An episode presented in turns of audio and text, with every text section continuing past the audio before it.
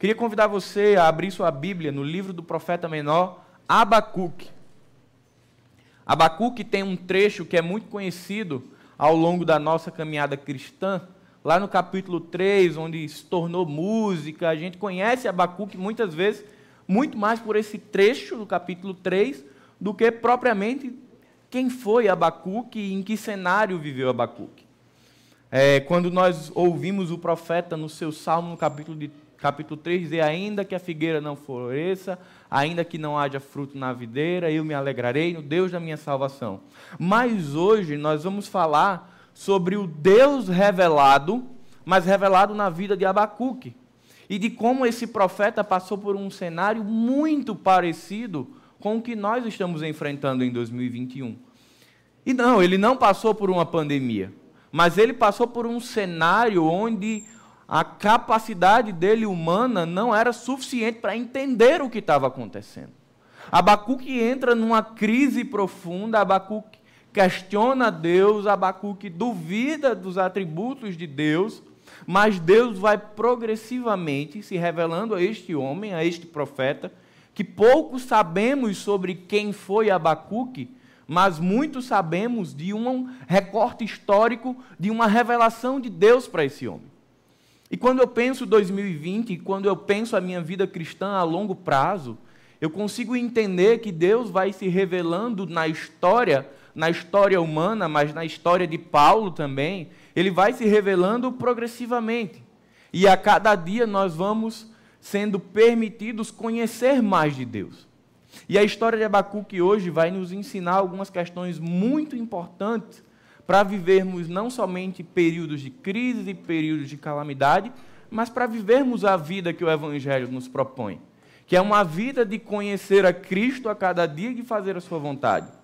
Nós vamos fazer algumas leituras que são alguns recortes desse texto.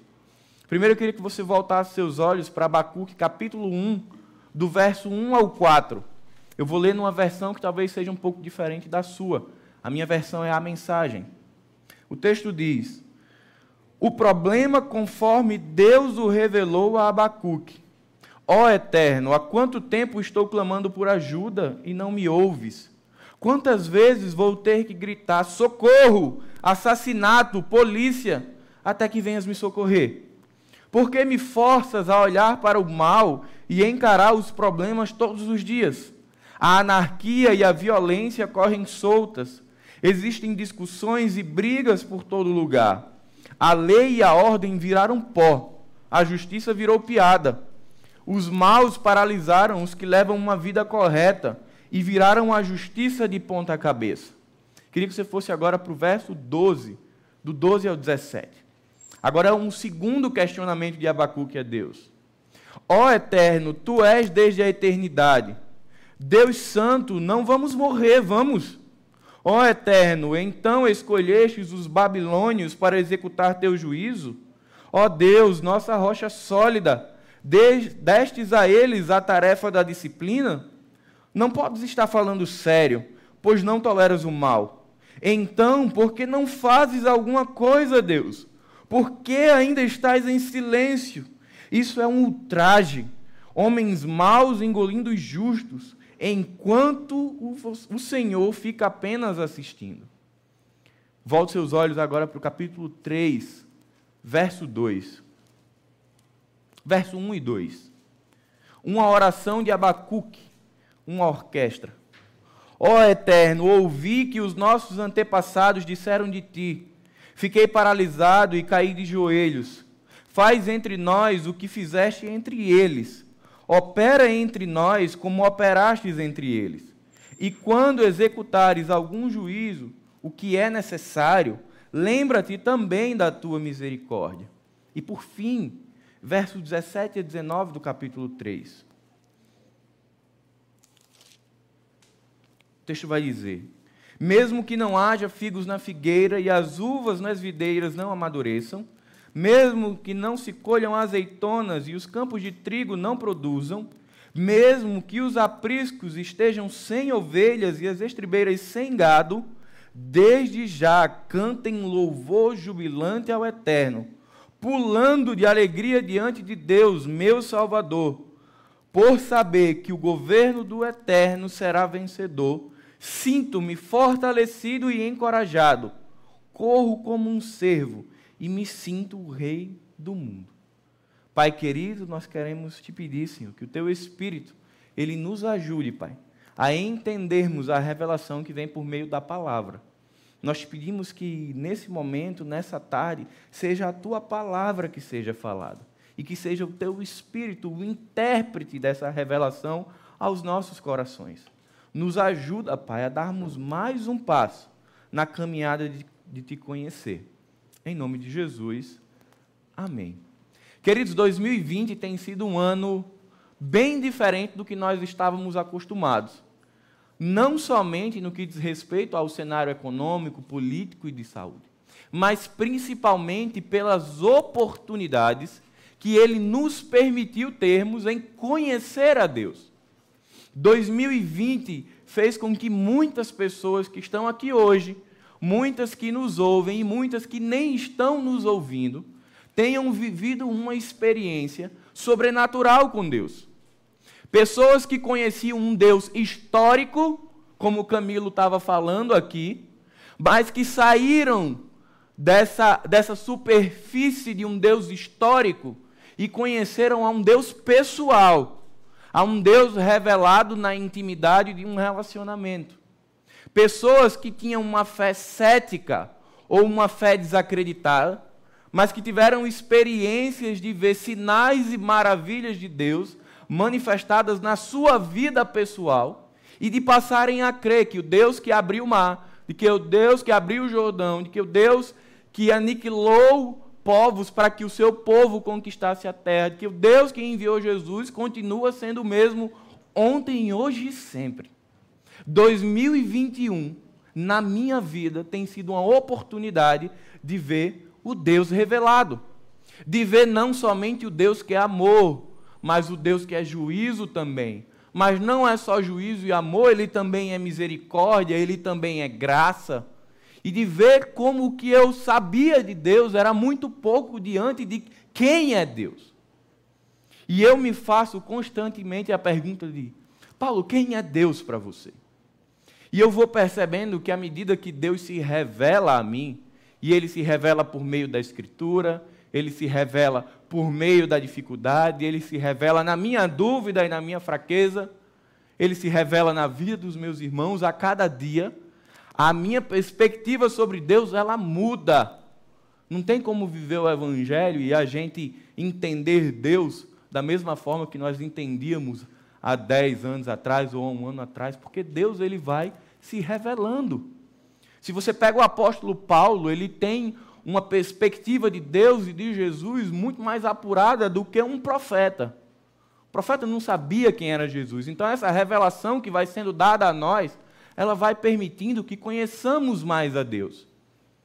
E talvez ao longo da sua jornada, ao longo da sua vida com Cristo, você tenha em algum momento refletido exclusivamente sobre isso. Quem é Deus? Quem é o Deus a quem eu sirvo? Nessa caminhada que é de fé, de obediência, de amor, de conhecimento, nós vamos percebendo, sim, Deus é imutável. Camilo falou isso na ministração. Mas esse Deus que é imutável, ele é singular na minha vida e singular na sua vida. Porque a depender do quanto nós já corremos na vida cristã, cada um tem uma perspectiva do mesmo Deus.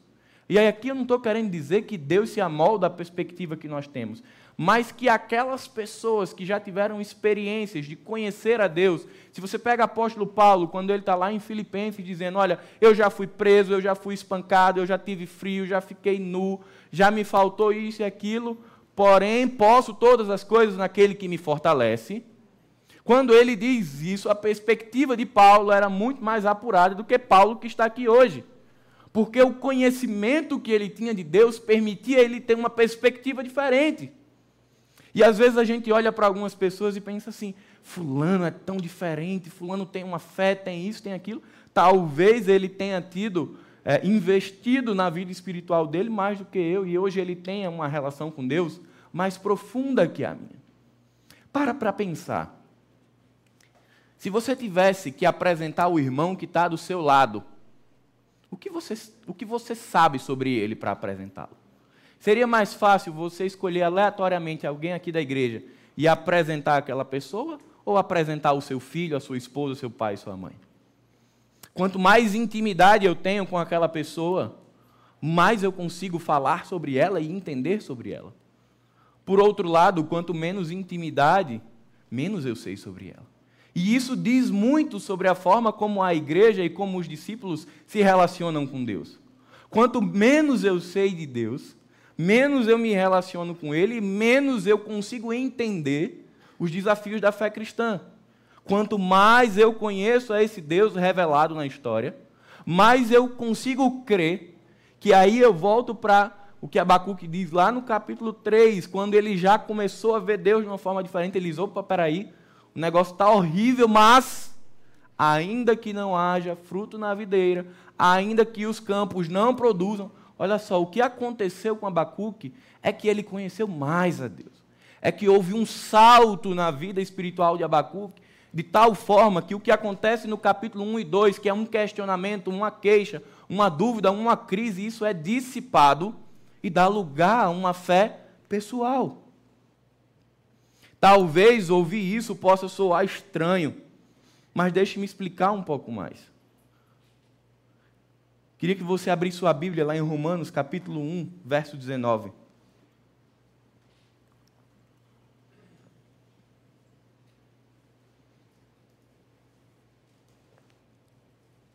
Nós vamos ver de como a palavra ela testifica desse Deus que se revela. Romanos, capítulo 1, verso 19 diz: Porquanto o que de Deus se pode conhecer, nele se manifesta, porque as, porque as suas coisas invisíveis, desde a criação do mundo, tanto o seu eterno poder como a sua divindade, se estendem e claramente se veem pelas coisas que estão criadas, para que eles fiquem indesculpáveis. O apóstolo Paulo aqui está falando de uma revelação geral, uma revelação que atinge a toda a criatura o fato de que Deus ele é expresso na sua criação e, portanto, nós somos indesculpáveis e não podemos dizer que não tivemos acesso a Deus, porque a própria criação, ela resplandece, ela manifesta Deus. Então, todas as pessoas, independente de terem ouvido o evangelho ou não, elas foram expostas a essa revelação geral, que ela não é salvífica, ela não salva o homem mas ela o deixa nesse estado de condenação. Por outro lado, Mateus capítulo 11, verso 27 diz: Ninguém conhece o filho senão o pai, e ninguém conhece o pai senão o filho, e aquele a quem o filho o quiser revelar. Aqui vem uma outra revelação. Você sai de uma revelação geral expressa na criação e você vem agora para uma revelação específica e salvadora que é manifesta por meio do Filho. Então, se eu e você estamos aqui hoje, e se existe uma igreja universal que compõe todos os salvos de ontem, de hoje e do amanhã, isso só é possível porque a revelação específica, Jesus Cristo, foi o mediador entre nós e Deus e nos reconectou com o Pai. E essa é a revelação que nos tornou filhos. É a revelação que nos permite dizer: Pai, Aba, meu paizinho. Mas a revelação de Deus ao homem e a revelação de Deus ao filho, ela não para na salvação. A perspectiva é que a caminhada do evangelho, ela vai sendo uma caminhada de revelação progressiva. Mas existe ainda uma barreira que nos impede de conhecer a Deus: o pecado. E por mais que hoje, enquanto filhos de Deus, nós não estejamos mais presos às amarras do pecado, ele ainda embaça a nossa vida. E por embaçar a nossa vida é que nós entramos em crise. É por isso que muitas vezes nós entramos em alguns momentos da nossa vida com Deus que às vezes a gente é talhado porque crente não pode duvidar, né? Crente não pode questionar a Deus, mas eu louvo a Deus porque as escrituras dizem que pode. Porque eu vejo Abacuque aflito, dizendo: Senhor, eu não entendo. Porque eu vejo Jeremias dizendo: Senhor, Onde é que você estava com a cabeça quando me botou nessa situação? Eu amaldiçoo o meu dia, o dia do, do meu nascimento. Eu vejo Jó questionando a Deus. E isso só é possível porque nós somos filhos. E filho pode perguntar ao pai. E filho passa pela crise dos porquês. Não passa? Quem tem filho grandinho aqui vai lembrar. Eu não tenho filho, mas eu me lembro quando eu tinha essa idade. Tudo a gente quer saber o porquê. E o pai entende que aquilo é uma fase, mas que ele vai crescer e que a fase do porquê vai passar, porque ele vai entender, ele vai conhecer a vida. Com Jesus é a mesma coisa, meu irmão. A gente vive a fase do porquê, então não seja talhado. Tenha liberdade como Abacuque teve, de dizer, Senhor, por que eu estou olhando esse cenário? Abacuque questiona a justiça de Deus. Ele diz: Senhor, você está me deixando ver esse cenário caótico. Assassinato, mentira, violência. Será? Nem parece que está tão distante da gente, né? Parece que Abacuque está escrevendo hoje. Só que Abacuque não entende isso. Como é que eu sirvo a um Deus todo-poderoso e ele me permite viver essa atmosfera? E Abacuque leva isso para Deus. E é justamente essa pergunta que talvez pareça ousada, ou que pareça irresponsável de um servo perguntando a Deus, é que traz a maior revelação para mim no livro de Abacuque. Para mim não é o problema do mal que Luiz Saião fala no seu livro. Para mim não é o problema da justiça de Deus. Sabe o que é que mais me impressiona nesse livro? É que Deus responde um homem frágil.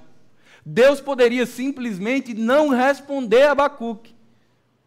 Mas Deus escolheu responder Abacuque. Porque Abacuque perguntou. Deus escolheu responder a Jó. Estavam fragilizados, meu irmão, e se você perguntar, eu creio que Deus também vai lhe responder. Talvez não o suficiente para que você entenda.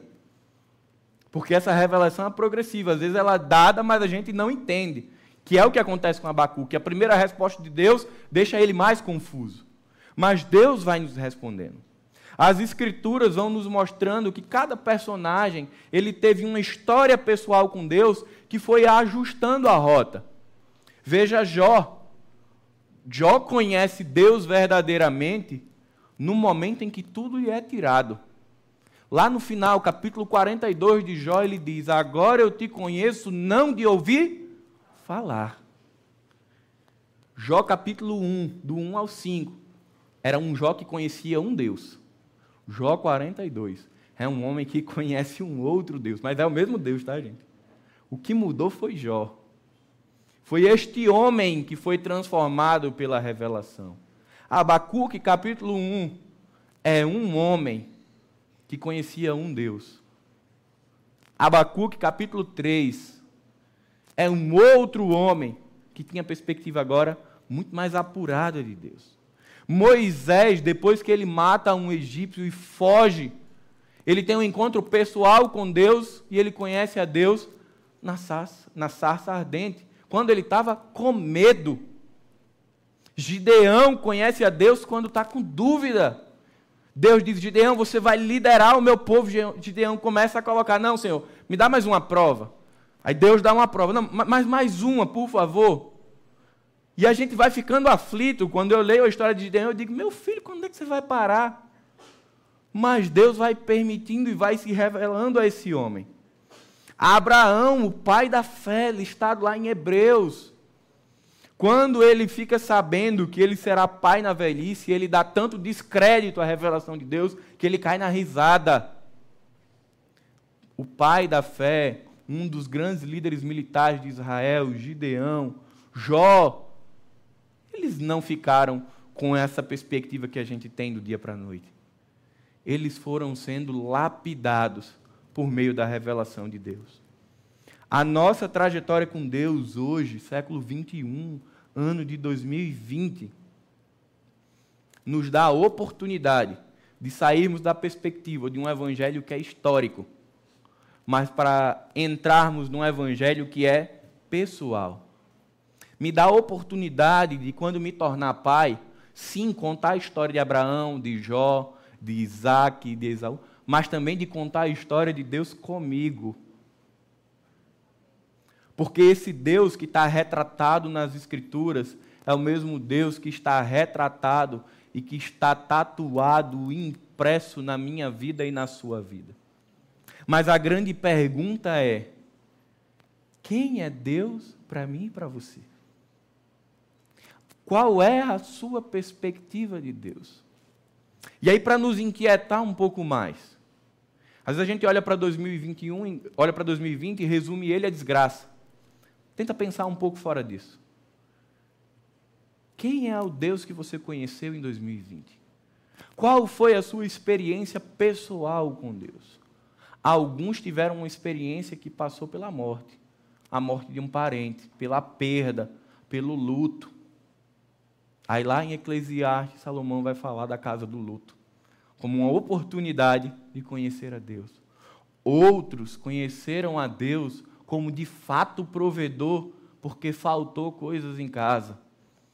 E aí eu não fiquei só com um salmo na minha mente. Eu fiquei com uma impressão prática, tátil. Eu vi faltar na conta, mas sobrar na mesa, porque Deus foi presente. Outros conheceram a Deus porque entraram em crises de fé, mas que Deus se revelou na palavra. E nós? O que temos aprendido de Deus? Qual a revelação de Deus para a minha vida e para a sua vida no ano de 2020? Abacuque, em particular, ele estava passando por um cenário muito desafiador. Israel estava sendo ali é, Deus já vinha alertando sobre um juízo que seria dado. E aí Abacuque entra em crise. Espera aí, como que nós, povo de Deus, povo santo escolhido, sacerdócio real, vamos ser, é, vamos sofrer disciplina por meio dos babilônicos, Senhor, enquanto nós, o teu povo, somos privados, a mesa do ímpio, ela superabunda? Então imagina, Abacuque está dizendo, Deus, você está errando a medida. Abacuque está em crise.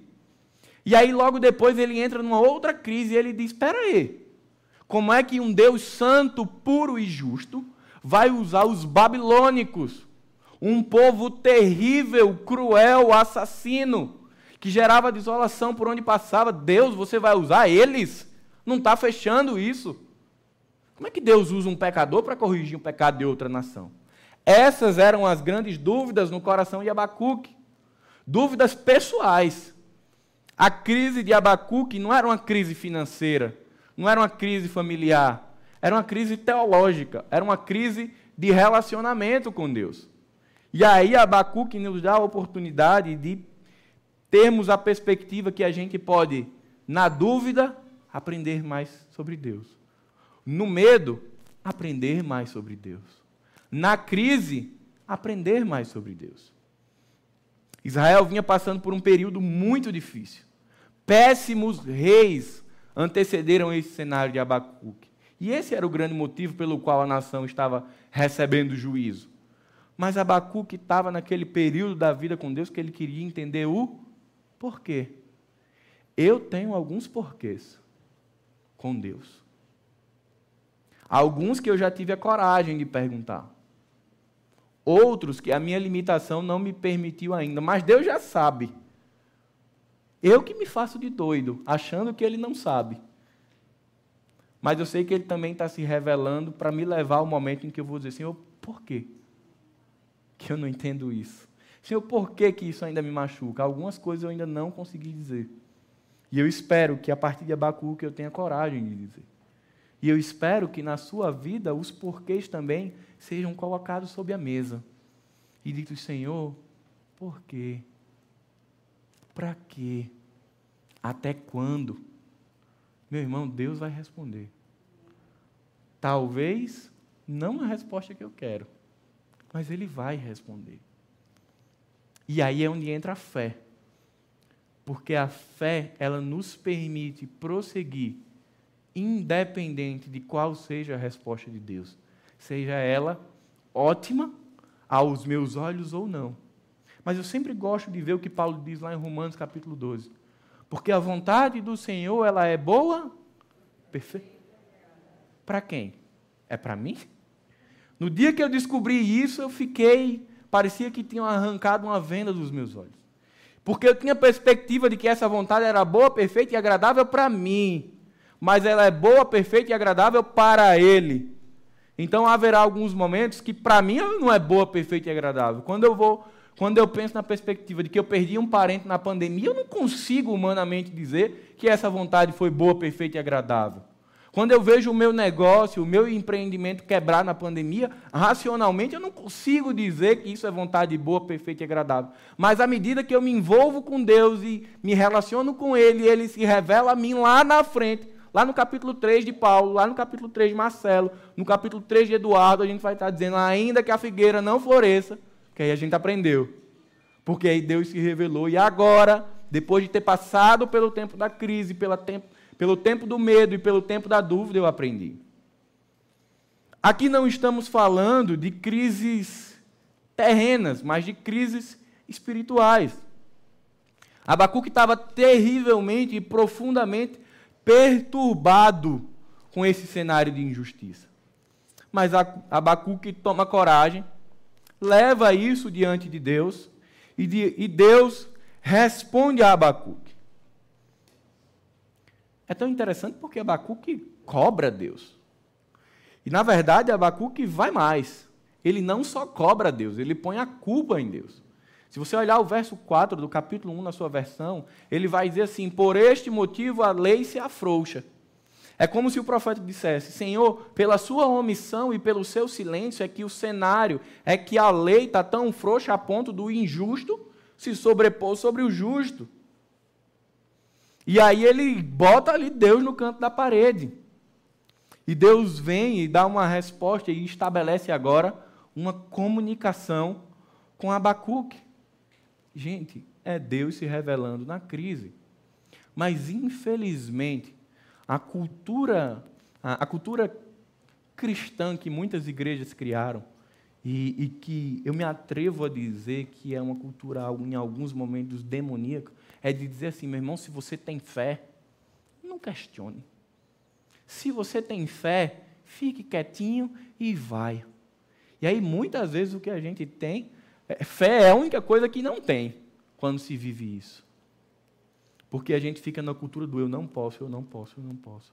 Eu não estou colocando aqui crise como sendo uma oportunidade para que eu questione a soberania de Deus. Não, não é isso. Mas é que crise é uma oportunidade para dizer, Senhor, eu quero entender. Me explica. Se Deus quiser me responder, Ele vai me responder. Mas se Ele também não quiser, amém, né? Vamos em frente.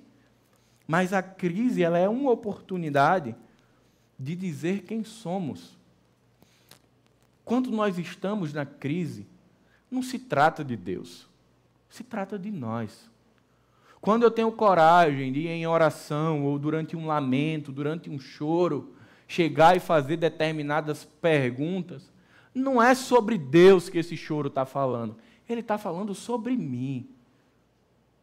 Na verdade, o que o meu coração está fazendo é dizer: Senhor, eu preciso do Senhor. Nós temos histórias aqui nesta igreja de pessoas que passaram por crise e que disseram: Eu vou fechar a porta do meu quarto e eu vou orar, e eu só saio desse quarto quando Deus me responder. E aí a gente olha e diz: que atrevido! Colocando Deus numa sinuca de bico. Quem sou eu? A relação do meu irmão com Deus. E Deus respondeu, e aquela pessoa saiu do quarto com uma resposta de Deus. Porque ela teve coragem de entrar no jardim secreto e dizer: Senhor, eu preciso entender. Ainda que o Senhor não me explique, mas eu preciso botar essa angústia para fora diante daquele que é o único que pode me responder. E aí você lembra de quando o salmista diz que o evangelho que o Senhor ele promove a paz que excede o quê? Vai ter momento que você não vai entender, mas como você colocou as cartas na mesa com Deus, ele vai sobrepor sobre você uma paz que excede o entendimento. Racionalmente você ainda não entendeu, mas seu coração ele é inundado de paz porque você depositou no Senhor. De tudo o que eu leio nesse livro, é justamente esse Deus que se revela que mais me marca. Esse Deus que olha para Abacuque em toda a sua finitude, que olha para Abacuque em toda a sua pequenez e diz: Ok, eu vou responder os seus porquês, Abacuque. Vários personagens, queridos, vários, questionaram a Deus. Abacuque questiona a Deus. Davi questiona a Deus quando está correndo de Saul. Jeremias questiona a Deus. Jó questiona a Deus. Jesus questiona a Deus no Getsemane. Lembre-se, questionar não é duvidar. Questionar é dizer, Senhor, me revela. Todos esses tiveram respostas do Pai. Uns respostas audíveis, outros respostas táteis, outras respostas intelectuais, outras respostas que só são compreendidas no coração. Foram oportunidades que a crise deu de gerar intimidade. E essa intimidade é desdobrada na fé, que nos mantém firmes em Deus, independente de qual seja a resposta dele. Uma segunda lição de Abacuque é do Deus revelado na dúvida. Quando Deus explica para Abacuque que tudo isso que ele está vendo é nada mais, nada menos do que Deus trazendo juízo por meio dos babilônios sobre a nação de Israel, aí agora Abacuque fica pior do que estava. Porque ele diz: agora a minha dúvida é moral. Um Deus santo, puro e justo, usando uma nação ímpia é, cruel, perversa, para nos ensinar. A mente de Abacuque não conseguia discernir as coisas de Deus. Só que agora, na segunda queixa, Deus não responde totalmente a Abacuque. Aí aqui vem um cenário que nós estamos mais acostumados. Talvez você lembre quando um homem chamado Lutero, ele diz a frase: "O justo viverá pela fé". Deus diz isso a Abacuque. Ele não explica agora o questionamento, a segunda queixa, ele apenas dá alguns indicativos e diz assim: Abacuque, o justo viverá pela fé. Isso é a mesma coisa que Jesus disse para Paulo no Novo Testamento, quando ele diz a perspectiva: A minha graça te basta. Então vão ter momentos que na nossa primeira queixa Jesus vai dizer: É isso, isso e isso. E vão ter momentos que ele vai se revelar e vai dizer assim: viva pela fé, ou viva pela graça, ou apenas confie. Mas o mais extraordinário disso tudo é o movimento. É o movimento do filho indo ao Pai. É o movimento do discípulo indo ao Senhor. É o movimento da criatura indo ao Criador. E meus irmãos, o que há de mais esplêndido em Jesus Cristo o que há de mais esplêndido na, na, palavra e no Evangelho é que ele é inesgotável. Ele é imensurável. Quanto mais você pergunte, mais você vai conhecer. E quanto mais Deus se revela, você vai conhecê-lo de maneira tal que nem a eternidade vai ser capaz de ser suficiente para que eu e você conheçamos plenamente Senhor Jesus. Então nós temos aqui uma eternidade para desbravar e conhecê-lo mais sairmos da perspectiva simplória de que conhecer a Deus é somente as disciplinas espirituais. E não, eu não estou aqui desmerecendo, tá? Eu não estou dizendo que ler a Bíblia, orar e jejuar, isso não é importante. Pelo contrário, isso é muito importante. Mas nós podemos conhecer mais de Deus. As disciplinas espirituais, quando são estabelecidas, são os princípios básicos orar, ler a Bíblia, celebrar, ter solitude, ter comunhão, isso é a perspectiva inicial do Evangelho. Agora, se nem isso eu estiver fazendo, aí tem algo que eu preciso ajustar. Porque significa que eu nem estou na escola do Evangelho ainda. Mas se eu estou vivendo a perspectiva real do Evangelho, eu começo por isso, pelas disciplinas espirituais. E Deus me leva mais. Quando Pedro tem uma perspectiva maior de Jesus quando ele está sobre as águas, ele está fora da perspectiva básica. Quando Jesus diz, Pedro, desce e vem. A gente olha ali para aquele texto e lembra só do quanto as circunstâncias tiraram a atenção de Pedro, né? Mas pensem qual é a intenção de Jesus de dizer, Pedro, desce do barco e anda. Deus tinha uma intenção, Jesus Cristo tinha uma intenção de se revelar pessoalmente ao coração de Pedro, que muitas vezes era incrédulo.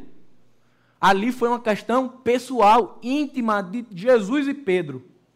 Quais têm sido as vezes que Deus tem dito a Paulo e a você: desce do barco e anda sobre as águas, porque eu quero me revelar? Quantas vezes, meus irmãos, o Evangelho não nos desafia a um passo de fé?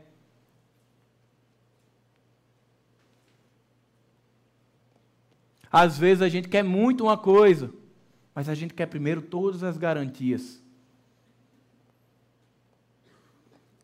Às vezes Jesus disse: A minha graça te basta. A minha presença é o penhor. Vem que eu me revelo. Quando Deus diz a Moisés, quando ele está na frente do Mar Vermelho, toca com teu cajado, e o povo passa por uma das experiências mais sobrenaturais de toda a Escritura, ele só tem essa oportunidade porque Moisés deu um passo de fé e tocou. Então, muitas vezes eu passo anos, eu me torno um cristão de 40 anos de evangelho sem nunca ter atravessado o mar. E às vezes o que Deus está dizendo é: toca com o cajado. Porque quando você tocar, eu vou abrir. E é interessante como o Evangelho faz isso, queridos, o tempo inteiro. O tempo inteiro o Evangelho está dizendo: eu estou aqui para me revelar, mas faça isso. Bodas de caná, multiplicação do vinho. Jesus poderia ter dito: olha, transforma água em vinho aqui mesmo, mas ele diz: não, faça aqui uma participação também. Vá lá, pegue, coloque a água e coloque aqui. É no mar, é no Jordão. Em tantas circunstâncias que Deus está dizendo, ó, na dúvida, vai. E ele vai se revelando. O grande problema é que para muitas pessoas a dúvida ela é tóxica e paralisante. E a dúvida leva elas para Deus. Mas o que eu quero dizer é mostrar como a Bíblia nos dá apontamento de pessoas que estavam em crise de dúvida e que foram levados para perto. Nós vemos pessoas como Jó, como Jeremias, como Lutero, quando ele está passando por uma crise pessoal de fé.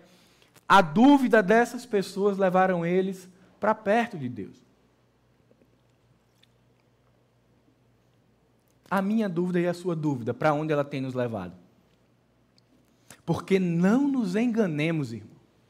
A dúvida faz parte da jornada cristã. Eu não conheço um homem que ao longo de sua jornada, ou uma mulher, tenha dito: Eu nunca duvidei. Meus queridos, os discípulos passaram três anos com Jesus, num discipulado intenso, para no final mostrar que não tinham entendido nada. Quando Jesus está falando que vai voltar para o Pai, eles ficam desesperados três anos na escola de Jesus para não entenderem o Evangelho. E aqueles homens duvidaram. Será que nós também não passamos por essas crises? Passamos. A questão que nós precisamos responder nessa noite é: para onde as nossas dúvidas têm nos levado? É por isso que eu repito e enfatizo: pergunte a Deus. Porque é nesse momento que a sua fragilidade e a minha fragilidade, ela está ela tá exposta, é quando a gente leva a Deus que ela é tratada. William Craig, ele vai dizer, a dúvida mal resolvida é possibilidade de destruição de vida espiritual. Mas a dúvida bem resolvida, ela se transforma em alicerce espiritual. Para onde as nossas dúvidas têm nos levado? Lembre-se, fé não é ausência de dúvidas. Fé é o dom de Deus para superá-las. Há alguns momentos, intelectualmente, você vai compreender a revelação de Deus. Em outros, você vai pela fé, você vai pela graça e você ultrapassa a barreira da dúvida. Terceira lição que Abacuque nos traz agora lá no capítulo 3, verso 2, 1 e 2 um Deus revelado na palavra. Depois do capítulo 1 e 2, de medo, de crise, de dúvida, Abacuque simplesmente ele aparece com um salmo. Me lembra muito Romanos capítulo 8. Paulo está ali escrevendo uma série de questões profundas teológicas e ele para e ele constrói um salmo também. Abacuque rompe o medo, a dúvida, a crise e agora ele constrói um salmo falando sobre os atributos de Deus e trazendo à tona a história de Deus. Aí eu volto para o que Camilo falou na ministração, a história. Essa revelação histórica, meus irmãos, ela é trazida ao nosso coração por meio da fé, por meio da palavra. Quantas e quantas vezes talvez você já tenha vivido uma experiência simples? Você está ali fragilizado, questionando, e Deus traz ao seu coração um texto. Deus traz ao seu coração um irmão que te manda um versículo no WhatsApp. E ele se revela ali num, num versículo. Um amigo meu passou, estava num momento de crise, ele estava indo trabalhar, e Deus se revelou a ele num para-choque de caminhão. E para mim foi a coisa mais absurda na vida. Eu fiz, cara, que danado Deus botou no para-choque do caminhão. E ele disse: sem Deus, nem tente. Há muito tempo aquele homem vinha tentando uma coisa que não conseguia e foi indo trabalhar de moto, que num para-choque de caminhão. Deus diz para ele o quê? Sem Deus nem tente. Para mim não fez sentido. Para ele fez todo sentido. Deus tem colocado placas o tempo inteiro na nossa vida. Meus irmãos, ele tem usado tudo para falar o nosso coração. Não é possível, porque quando eu olho para o Antigo Testamento, ele diz assim: até a jumenta falou. Se Deus quiser, Ele suscita que as pedras falem. E a gente tem pessoas, será que a gente vai precisar que Deus levante a jumenta de Balaão para falar com a gente e Paulo pare de ser cabeça dura? Será que eu vou ter que chegar em casa e ver as pedras do jardim falando comigo para que eu creia? Para que eu veja que é Deus que está me falando? Deus tem se revelado todo o tempo. Na palavra, na fé, na adversidade ele tem se mostrado a nós. De tantas imagens que se vê na teofania de Abacuque, no capítulo 3, ele começa a descrever um Deus teofânico, é, que é expresso por meio de algumas questões naturais, de fenômenos da natureza. É no verso 2 que ele vai dizer assim: Eu conheço a Deus. Toda essa crise que ele estava começa a ser dissipada no momento que ele vai conhecendo mais a Deus. Essa revelação bíblica, por meio da fé, faz com que Abacuque revisite o passado, a história de Deus. Pegue essa história e traga para o hoje, para que ela me leve ao amanhã. Queridos, não é um livro histórico não é um almanaque, não é uma enciclopédia, é a palavra de Deus. Como diz Timóteo, toda a escritura é inspirada por Deus, é útil para o ensino, para a repreensão, correção e instrução na justiça. O que a revelação da palavra faz nas nossas vidas é trazer a história de Deus para a história de Paulo, para a história de Luanda, para a história de Marcelo, de Camilo, de Grace. É pegar essas experiências que esses homens e mulheres tiveram e dizer, elas também acontecem com vocês. E aí a gente entende quando a própria palavra diz que ela é viva e eficaz. Mais cortante do que espada de dois gumes porque ela transpassa entre a alma e o espírito. Mas se eu olho para a Bíblia como um livro histórico, ela não faz isso. Mas quando eu olho para a Bíblia como revelação de Deus, ela me arrebenta. Ela me parte no meio. Ela me transforma. E aí a gente vai para o slogan da nossa igreja: transformando vidas por meio da palavra. Mas isso só acontece quando eu entendo que o Deus revelado ele está na Escritura. Meus irmãos, eu preciso, nós precisamos beber da fonte da revelação de Deus na Escritura. E de ver como, como é linda essa história que vem narrando a revelação até chegar no clímax, Jesus Cristo, o ápice da revelação para o homem, a revelação pessoal e íntima. Mas eu preciso me relacionar com essa palavra. Eu não posso fazer da Bíblia um item de decoração da minha casa. Eu não posso fazer um da Bíblia entrar em dieta. Não, porque isso daqui é só no fim de semana.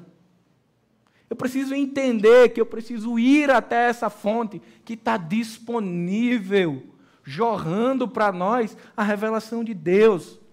Para que possamos nos relacionar com essa revelação que começou oral, e que Deus preserva, e que Ele ilumina a mente de homens, e que Ele revela esse conhecimento, e ele é transcrito em texto. E aí hoje o Espírito Santo vem e ilumina o meu coração e o seu coração, e por isso a gente lê e entende isso daqui. Quando Filipe está conversando com o eunuco, o eunuco estava lendo um texto bíblico. Com eunuco não, agora eu confundi. Quem lembra? Fugiu da minha mente.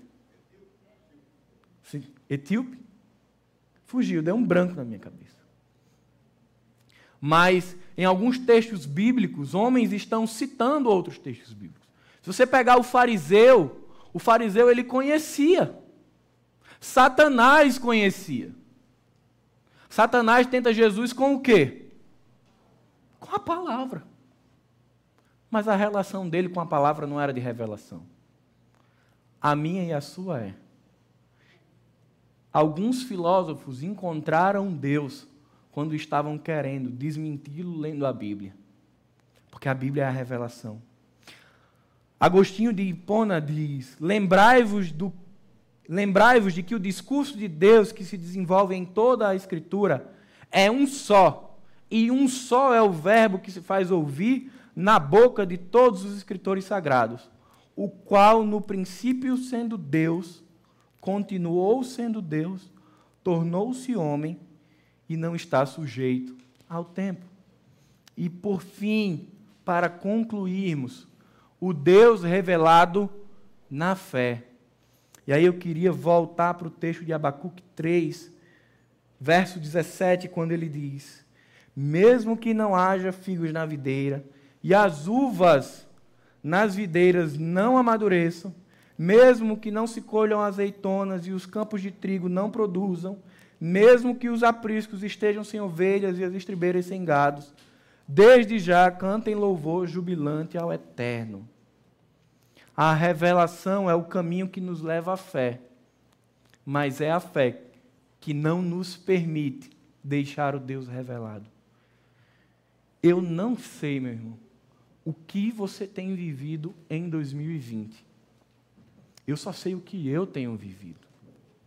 Alguns de vocês eu tenho um relacionamento e sei um pouco do que vocês têm vivido e enfrentado em 2020. Mas eu não tenho dúvida de que isso não é a totalidade. Mas eu queria que a história de Abacuque, que conheceu mais de Deus, ela ressoasse o nosso coração a ponto de que nós passássemos da página da crise, da dúvida e do medo para escrevermos os nossos salmos. Porque o cenário político aqui não mudou. Israel continuava sendo disciplinada. Mas no capítulo 3 ele diz: Olha, realmente o justo vive pela fé. E o que Deus se revelou basta. E aí ele entra numa questão muito pessoal, porque, meus irmãos, sustento na época de Abacuque vinha por meio da lavoura, vinha por meio da plantação. Então parece tão bonito quando a gente lê, né? Mas quando Abacuque está dizendo que ainda que não haja trigo, ainda que não haja fruto, ele está dizendo assim: olha, ainda que eu pareça desamparado, ainda que não tenha nada no qual eu possa me agarrar, eu estou acreditando que vem maná do céu. Eu estou acreditando que Deus se manifesta na minha vida. Eu tenho os meus desertos, eu tenho os meus Getsêmanes, os irmãos têm os de vocês também. Mas, queridos, creiam que esse Deus que se revela na palavra, que se revela na oração, na angústia, na crise, no medo, ele se revela a você e ele é sustento. De maneira que você possa sair daqui hoje dizendo que, ainda que falte, ainda que não esteja como você queria, você pode se alegrar no Deus da sua salvação. Para encerrar, um capítulo muito especial dos escritos de Pedro, segunda carta de Pedro, capítulo 1, verso 2 e 3 diz: Graça e paz lhes, lhes sejam multiplicadas pelo pleno conhecimento de Jesus. Graça e paz sejam multiplicadas por meio do quê? Do pleno conhecimento de Jesus, por meio da revelação. E, e o nosso Senhor, seu divino poder nos e o nosso Senhor e o seu divino poder nos deu todas as coisas de que necessitamos para a vida e para a piedade, por meio do pleno conhecimento em Jesus. Queridos, quando nós entendemos que a revelação de Deus, chamada Jesus Cristo, ela é suficiente para a nossa vida, quando nós entendemos que essa revelação, ela é real, é aí que a gente pode dizer de fato e de verdade, Todas as coisas eu posso naquele que me fortalece. Eu aprendi a viver com muito, aprendi a viver com pouco, aprendi a viver confortável, aprendi a viver desconfortável, porque eu sei em quem tenho crido. Essa é a minha oração. Que 2020 não seja um ano para marcar nossas vidas negativamente, mas que seja um ano para a gente dizer: que ano difícil, sim, mas quanta oportunidade de conhecer a Jesus. Que Deus tremendo que eu conheci que preservou a história humana. Tantas pessoas que eram céticas e de coração duro e que conheceram a Jesus nessa pandemia. Que a gente possa olhar para 2020 e dizer, lá no final que está se aproximando, é, tem muita gente dizendo assim, que acabe logo 2020. Não, é? não. Ele vai transcorrer o curso natural das coisas. Porque Deus tinha um propósito em 2020. 2020 não chegou de surpresa, meu querido não pegou Deus de contrapé. Deus continua no controle de 2020, assim como ele foi em toda a história. E assim como todos os anos ele se revela e todos os dias ele se revela, foi assim em 2020. Então não vamos manchar o ano. Foi um ano trágico, está sendo. Começou trágico. Não foi só com a pandemia. Meninos no urubu, barragem que estoura, tanta coisa acontecendo mas Deus continua no controle. E ainda que tudo isso passe, e que Deus diga: essa é a sua hora, nós vamos felizes, porque sabemos em quem temos crido. Pai querido, muito obrigado, Senhor, porque a tua palavra ela é real em nossas vidas. Muito obrigado, Senhor, porque a tua presença ela pode ser sentida, Pai. Muito, muito obrigado, Pai, porque o teu evangelho, ele pode ser compreendido, ele pode ser absorvido ele pode ser praticado, Senhor. Muito obrigado, Senhor, porque foi iniciativa tua se revelar ao homem. Desde o princípio vemos um Deus que sempre dá o pontapé inicial. Muito obrigado, Senhor, porque há mais de 15 anos atrás, um dia o Espírito Santo chegou na minha vida e me convenceu do pecado, da justiça e do juízo, e eu não fiz nada para que isso acontecesse. Foi iniciativa tua e assim também foi nos meus irmãos.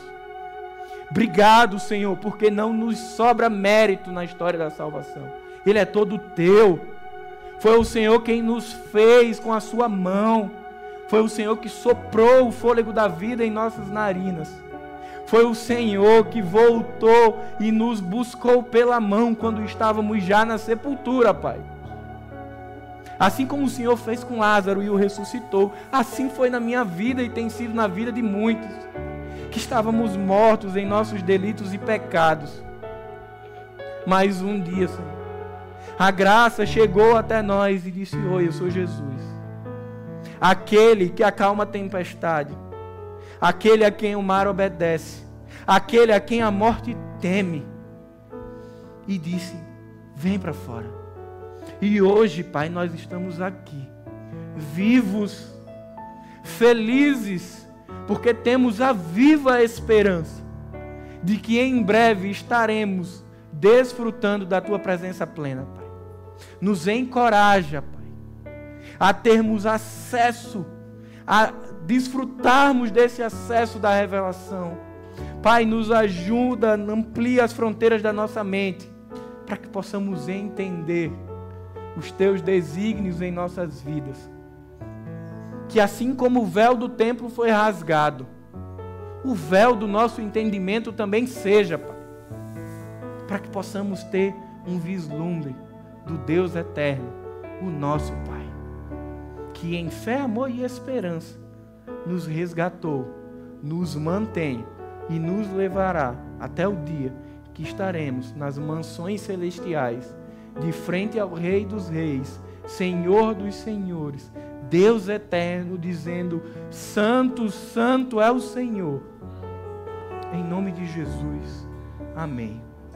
Que o amor de Deus, o Pai, que a graça de Jesus e que as consolações do Espírito Santo estejam com cada um de nós, hoje e para sempre.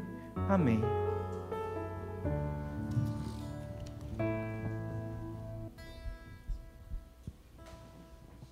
Você pode se colocar de pé?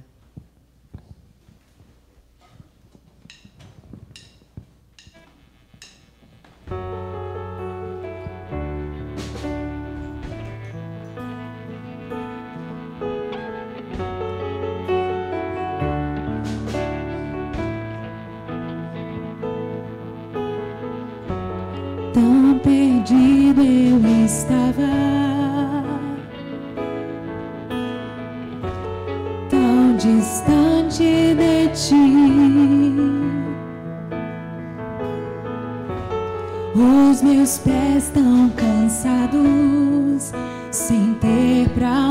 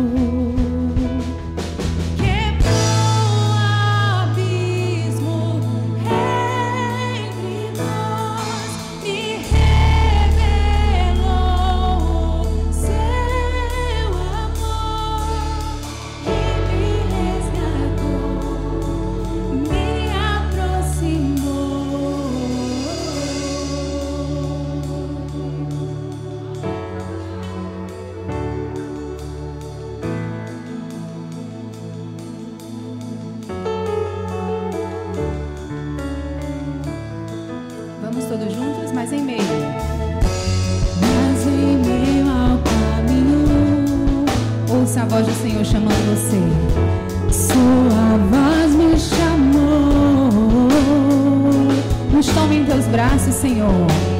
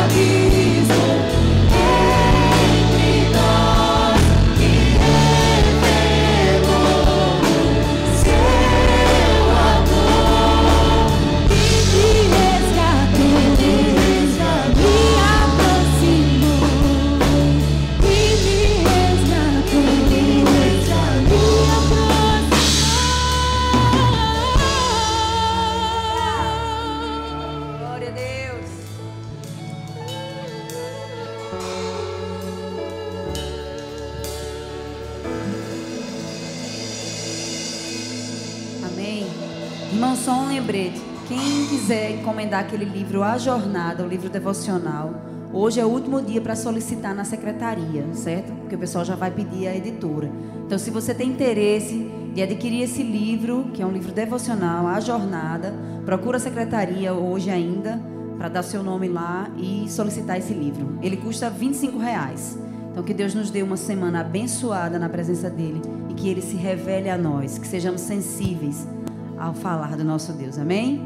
Glória a Deus.